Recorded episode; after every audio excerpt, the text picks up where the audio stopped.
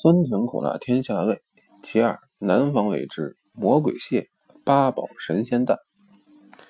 社亲沈军在美国普渡大学任教，他系里有一位丹麦籍教授，对中国学极感兴趣，对于中国吃更有研究。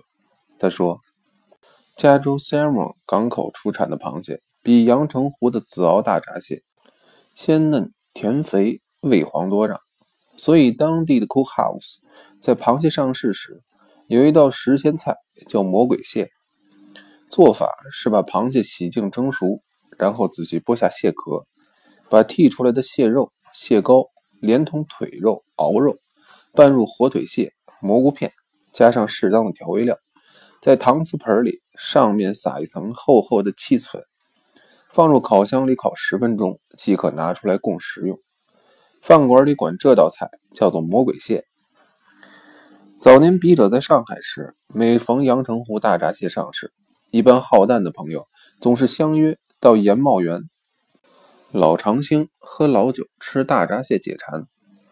我总觉得吃大闸蟹最好喝双沟泡子酒、绵竹大曲、贵州茅台，或者喝海淀莲花白、同仁堂的五加皮，以及上海的绿豆烧才够味。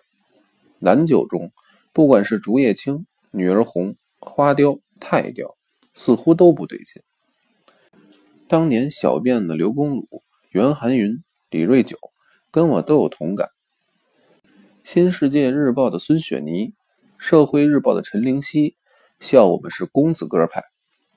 李瑞九听了很不服气。有一天在他家请报姐朋友吃大闸蟹，他把螃蟹蒸熟，剔出膏肉，鸡蛋从顶上开一小孔。